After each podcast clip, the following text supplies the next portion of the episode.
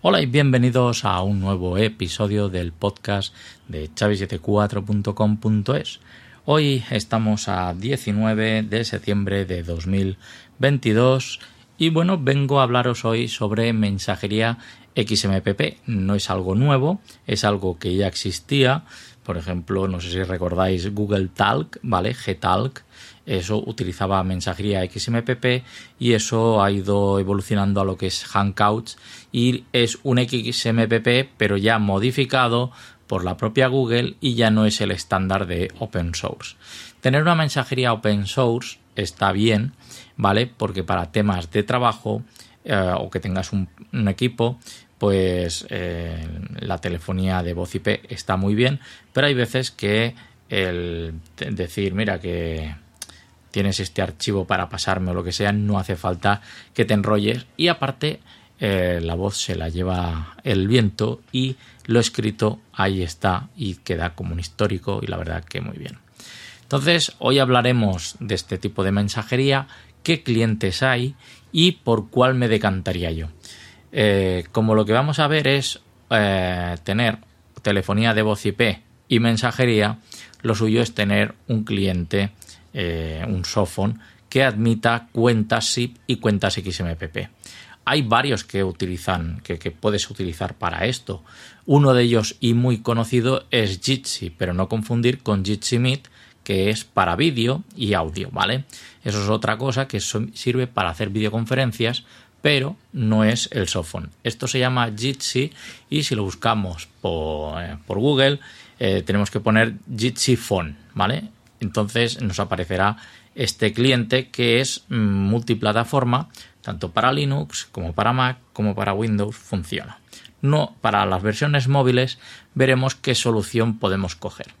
Esto lo bueno que tiene es que el propio Jitsi, eh, los contactos los podemos alimentar eh, desde nuestra propia agenda o tener un directorio LDAP y que se alimente y se nutra de allí.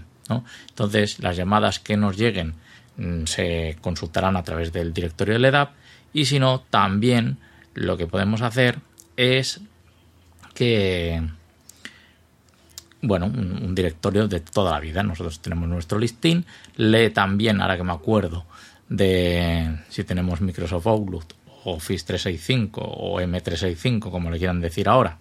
Eh, también los contactos los lee ahí de nuestro cliente de correo y o Thunderbird también, ¿vale? Y podemos, eh, pues eso, tener una, un gran softphone y también mensajería. Ideal.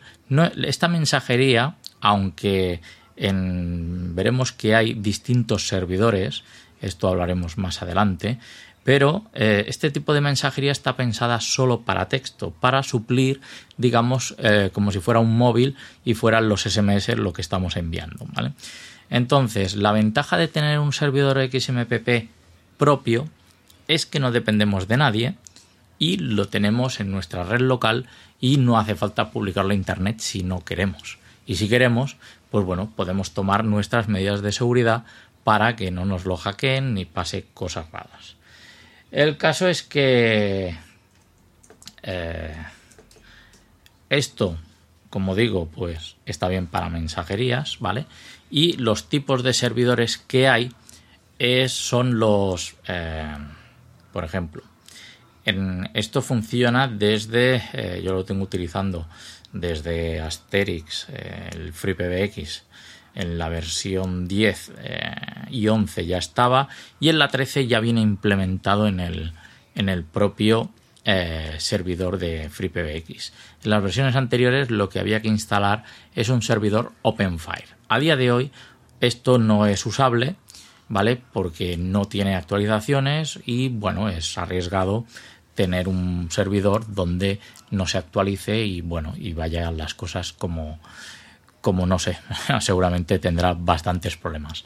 El caso es que este, este servidor en su día pues estaba muy bien porque se integraba muy bien con Asterix e incluso había un plugin para ello y lo que yo usaba, ¿vale? Eh, te sirve para hacer, crear de alta los eh, usuarios y luego lo que se llaman los roosters, los grupos compartidos y vas metiendo ahí. Esos grupos no son más que eh, si lo hacemos con un símil de los grupos de, Outlook, son miembros que pertenecen al grupo de ventas, de marketing, de, de servicio técnico, de SAT, de lo que sea. ¿vale? Y metemos ahí a ese grupo de usuarios. Y ese grupo de usuarios interactúa entre ellos, ¿vale? Entonces, ese grupo es solo para esas cinco personas o las que estén ahí dentro. Esto eh, está muy bien porque te, hacen unas salas privadas y puedes tener algo bastante ordenado, ¿vale? Hay también otros tipos de mensajerías que pueden ser, mm, bueno, mm, competencia también de, de, Teams como sería Mattermost, ¿vale? Que lo estuve trasteando y bueno, me gustó, pero también es un monstruo un poco más grande y esto lo que buscaba yo es la integración con la voz IP y en un softphone. Entonces, en, los ordenadores eh, me he decantado por Jitsi Phone, ¿vale? Lo tenemos que buscar así en, en Google porque si no iremos a Jitsi Meet y no tiene nada que ver. Esto es un softphone que admite cuentas SIP y otros que son cuentas XMPP y esto me permite pues eh, tener em, llamadas, poder llamar por teléfono y también poder recibir mensajes instantáneos. Lo bueno de esto es que tiene este servidor de que voy a utilizar, ¿vale? Que no es el OpenFire ni tampoco es un servidor Jabber, ¿vale? Sino que es un servidor que se llama eJabbert, acabado en D, ¿vale? Esto es una mejora de los servidores Jabber que ya existían. Incluso podemos encontrar servidores Jabber funcionando públicos a día de hoy y sin ningún problema. Y esto lo que hace son eh, servidores eh, de comunicaciones, de mensajería y podemos hacer, cuando los publicamos a Internet, que otros dominios tener también ahí, eh, digamos, las intercomunicaciones, por ejemplo, de un dominio que sea .com a uno que sea .es y no haya ningún problema. ¿Vale? Entonces, eh, esto por, si lo estamos, si, hago el símil con Teams, ¿vale? Eh, nosotros podemos hacer dominios que se puedan comunicar con otros dominios diferentes, ¿vale? Entonces, esta mensajería hace esto. Me he decantado por Jabber porque a día de hoy es lo que está más actualizado las últimas actualizaciones creo que son de agosto de 2022.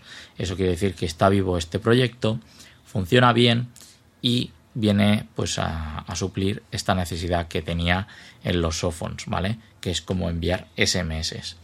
Después también, si no tenemos softphone, porque no nos han dado una cuenta SIP, pero queremos tener esta mensajería, en Mac eh, utilizo uno que se llama... Ah, a ver, este se llamaba... Audium. Audium, sí. Es como un búho muy gracioso, ¿vale? Que cuando está ahí desconectado, pues está como durmiendo y cuando le pones que está disponible y encuentra el servidor, entonces abre los ojos y si no va saliendo con unos cartelitos de ausente o en llamada ocupado, que para esto es lo que me gusta Jitsi. Cuando tú estás al teléfono, eh, cambia el estado, tiene presencia y entonces al que va a llamarte le sirve para ver que estás hablando por teléfono porque cambia el estado a, phone o llamando o como lo tengas personalizado, ¿vale? Y entonces esto permite que tú puedas eh, saber, pues bueno, no lo puedo llamar por teléfono, pero sí que le puedo dejar un mensaje y ya lo leerá cuando quiera el utilizar este servidor Jabber, ¿vale? Primeramente tiene una cosa que no me gusta y que sí que hacía OpenFire, que digamos que es el más viejo de todos, ¿vale? Hay tres tipos de, por lo menos de los que yo conozco, son estos tres, el Jabber, el OpenFire y el Jabber, ¿vale? El OpenFire es de los más viejos y como he comentado, pues no voy a utilizar esta solución, pero eh, sí que OpenFire yo creaba un grupo y era visible a cualquier usuario que se daba de alta en ese dominio. También tiene una cosa que me gusta de Jabber, es que es multidominio, quiere decir que abrimos un VPS con un servidor y ponemos ahí eh, dominios diferentes y podemos tener un chat, ¿vale? Que podemos hacer que dependiendo qué grupos, pues puedan tener eh, comunicaciones entre ellos de distinto dominio.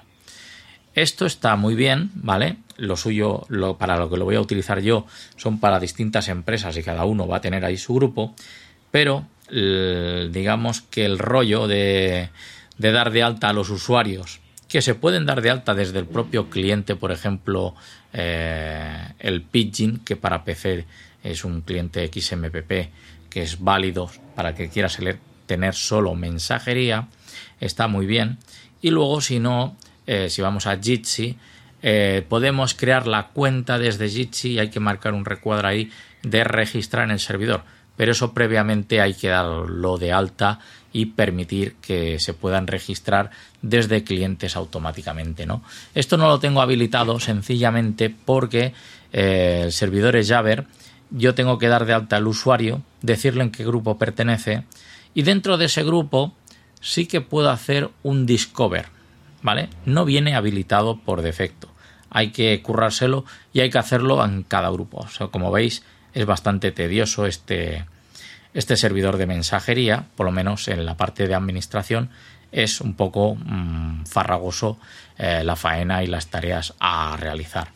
Pero bueno, una vez lo tienes, pues y tienes los usuarios, tú puedes crear los usuarios, decirle, mira, este usuario tiene esta lista de contactos, pum, pum, pum, pum, y los pones y entonces em, eso sí que me ha gustado porque en el cliente de XMPP, sea el Jitsi o sea el Audium, o sea el Pidgin, o el que sea de turno, ¿vale? Estas mensajerías eh, ven ahí los usuarios en off. ¿Por qué están en off? No es que estén desconectados, es que no están autorizados.